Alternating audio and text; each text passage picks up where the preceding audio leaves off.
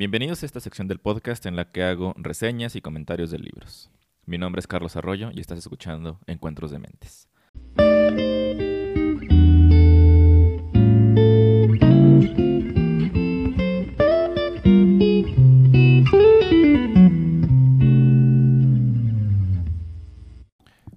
El libro que les quiero recomendar esta semana se llama The Obstacle is the Way, escrito por Ryan Holiday. Y hablemos, como es costumbre ya, un poco sobre el autor antes de empezar con el libro. Ryan Holiday es un emprendedor, un mercadólogo bastante famoso y un escritor joven, tiene 32 años, que se ha convertido últimamente en un poco la representación o encarnación del hombre estoico moderno. Claro, de Ryan Holiday lo que llama la atención es que a su corta edad sea tan prolífico en la escritura de sus libros, pero también que parezca tener tanta claridad en cuanto a qué significa vivir una, buena vida. Y bueno, sorprende y tampoco no, porque justamente volverse un estudioso del estoicismo, como lo hace él y lo, ha hecho durante años, es convertirse en una persona que piensa de forma profunda en lo que significa vivir una buena vida, una vida virtuosa o una vida tranquila, como ellos lo mencionan. Y lo que ha hecho Holiday es escribir sobre lo que ha aprendido justamente del estoicismo y cómo aplicarlo a la vida moderna. Incluso en momentos como estos, en los que hay una crisis sanitaria, una pandemia. Es más, podría decirse que justo ahora, en medio de esta crisis del COVID-19, este libro adquiere más relevancia. The Obstacle is the Way. Bueno, Ryan Holiday ha escrito cuatro libros bastante conocidos y famosos que se titulan eh, Trust Me, I'm Lying de 2012, The Obstacle is the Way en 2014, que es el que vamos a hablar hoy, Ego is the Enemy en 2016 y The Daily Stoic en 2016 también.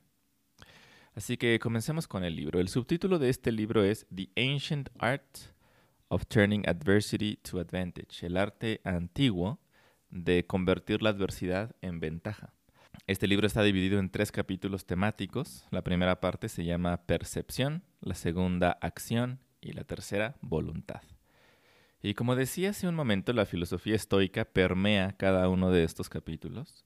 Y debo mencionar que mientras más aprendo de dicha filosofía, más me parece relevante para mi vida personalmente y para nuestros tiempos también. El tema de la percepción, como se titula el primer capítulo, es clave para el estoicismo. Y Holiday hace un buen trabajo en explicar cómo es que a pesar de que la percepción no lo es todo absolutamente, sí constituye una muy buena medida, tal vez el 90-95% de lo que necesitamos para vivir más felices y más tranquilos. Y la idea central tal vez de esta parte de la percepción es entender que lo que más importa frente a las dificultades que nos vamos encontrando en la vida no es cuáles son estas dificultades, sino cómo decidimos reaccionar ante ellas. Es decir, cambia el foco de lo exterior a lo interior. Y esto es algo sumamente estoico. Enfocarnos a aquellas cosas en las cuales podemos tomar el control y no dejar que lo exterior, es decir, aquello que no podemos controlar, determine nuestras acciones, nuestras reacciones, emociones y finalmente nuestro estado de ánimo y felicidad. Por supuesto, yo argumentaría que esto es sumamente complicado y el trabajo de una vida, porque lo cierto es que hay circunstancias tan terribles, tan jodidas, eh, honestamente, que pueden determinar el presente y el futuro de una persona de forma categórica. Y ejemplos de esto abundan, por supuesto pobreza extrema, una enfermedad terminal, la muerte de nuestros seres queridos, abuso físico, sexual o psicológico, estrés postraumático, entre muchas, muchas otras cosas. Sin embargo, creo que hay algo muy cierto en esta simple observación de dónde reside el control de cómo reaccionamos ante las cosas. En este libro también se argumenta que entre la acción y la reacción hay un espacio un espacio que nosotros podemos ir creando, un espacio que podemos ir expandiendo, del cual la mayoría de nosotros no somos conscientes. Este es un espacio en donde está nuestro poder. Porque en ese espacio entre lo que nos ocurre, lo que está pasando afuera de nosotros y cómo reaccionamos, podemos decidir cuál es la mejor forma de actuar, de reaccionar, y cuál es la forma más conducente a nuestro bienestar y paz mental. Es una observación, como decía, muy sencilla, pero muy poderosa en lugar de estar reaccionando a todo lo que nos pasa, de ser totalmente unos sujetos manipulados por las circunstancias, existe un lugar mental en el que podemos dar un paso atrás, obtener un poco de perspectiva y observar las cosas por lo que son, fenómenos ante los cuales podemos decidir cómo reaccionar y cómo relacionarnos con ellos.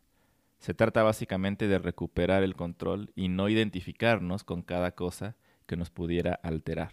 Y Ryan Holiday en este primer capítulo dice que es a través de la percepción que tenemos de los eventos que somos cómplices de la creación o de la destrucción de cada uno de nuestros obstáculos.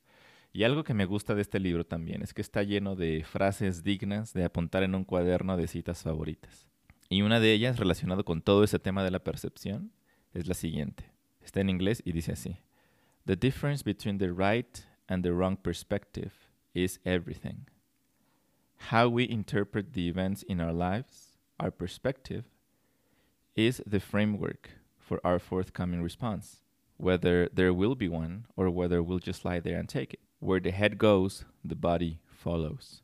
Perception precedes action. Right action follows the right perspective.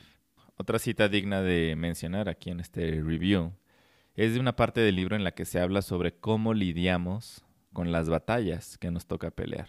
De hecho, recuerdo haber mencionado esta cita en el episodio 36 con Juan Pablo Álvarez, el famoso Señor de los Hielos. Si no han escuchado ese episodio, se los recomiendo, porque Juan Pablo es un excelente ejemplo de lo que significa el poder de la percepción ante las dificultades. Y la cita es, The extent of the struggle determines the extent of the growth. The obstacle is an advantage, not an adversity. The enemy is any perception that prevents us from seeing this. Y estas citas que acabo de leer, por supuesto, están totalmente cubiertas por el manto del estoicismo. El estoicismo es una filosofía que se originó en Grecia, pero su mayor manifestación, por así decirlo, y la cual se ha convertido mucho más popular en la actualidad gracias a libros como este, es el estoicismo romano. Y hay varias personas que escribieron en la antigüedad, en Roma, acerca de esta filosofía. Eh, de hecho, en el futuro eh, estaré haciendo una reseña de un libro eh, especialmente sobre el estoicismo, que actualmente estoy leyendo, todavía no lo acabo, pero cuando ya esté listo, saldrá la reseña. Y en este libro se menciona cómo aquellas personas que escribieron sobre el estoicismo lo hicieron en el contexto, por supuesto, de, de guerras, de problemas, de hambruna, en la época en la que el imperio romano iba de caída. Así que por eso se habla bastante en muchas de las citas y muchos de los textos estoicos sobre los enemigos, sobre las batallas. Y en este caso, el enemigo es cualquier percepción que no nos permite ver que el obstáculo que tenemos enfrente es una ventaja. Que al momento de cambiar esta percepción, al momento de cambiar el encuadre como estamos viendo una dificultad, se convierte en la acción, en el camino que tenemos que tomar. Los siguientes dos capítulos se llaman Acción y Voluntad y son igualmente interesantes y llenos de consejos que impulsan a tomar una pausa y pensar en cómo podríamos aplicar estos principios en nuestra vida. Me he enfocado especialmente en el tema de la percepción en esta reseña, pero si se avientan a leer este libro, que se los recomiendo ampliamente, de hecho es un libro muy cortito, se darán cuenta de que la percepción es solo el primer paso, un gran paso, pero el primer paso de cualquier forma. Es la acción y la voluntad, al final, lo que empuja el carro hacia adelante. Es decir, no estamos hechos solamente de percepciones, no solamente somos un ente que percibe o que puede decidir qué va a percibir de una situación, sino que de ahí tienen que salir acciones, tiene que salir una voluntad. Y algo interesante que se me estaba pasando a agregar es que prácticamente cada sección del libro menciona ejemplos históricos de personajes cuyos problemas, decisiones, acciones o falta de las mismas sirven como introducción o ilustración del punto que quiere hacer el autor. Y para aquellos que disfruten las biografías o las historias de personajes del pasado, este es también un buen libro para retomar elementos de esas vidas vistos desde el lente de la filosofía estoica. Suena irónico que el obstáculo sea el camino, y por eso llama la atención el título del libro. Por lo general pensamos totalmente lo contrario. Vemos los obstáculos por lo general como aquella roca, aquel muro, aquella puerta cerrada que no nos permite ir a donde queremos. Pero vale la pena, y de ahí la invitación de este libro, a cambiar esa percepción. Es imposible querer cambiar los obstáculos, pues son elementos fuera de nuestro control. El control está en cómo vamos a interpretar esos obstáculos y actuar sobre ellos.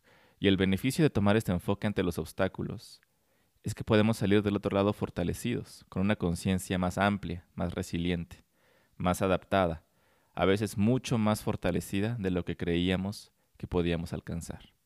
Hasta aquí llega la reseña de este libro, The Obstacle is the Way, de Ryan Holiday, y se lleva cuatro estrellas en la escala de cinco aquí en Encuentros de Mentes. Muchas gracias por escuchar un episodio más de este podcast. Les recuerdo que pueden escuchar más reseñas todos los miércoles y entrevistas o conversaciones con invitados todos los domingos. Les invito a que se acerquen a nuestras redes sociales, en Twitter, en Instagram, en Facebook, nos pueden encontrar como Encuentros de Mentes y compartan con nosotros qué es lo que están leyendo, si tienen alguna sugerencia, algún comentario de algo que les gustaría escuchar en este podcast. Me gustaría mucho leerlos y escucharlos. Cuídense mucho y hasta la próxima.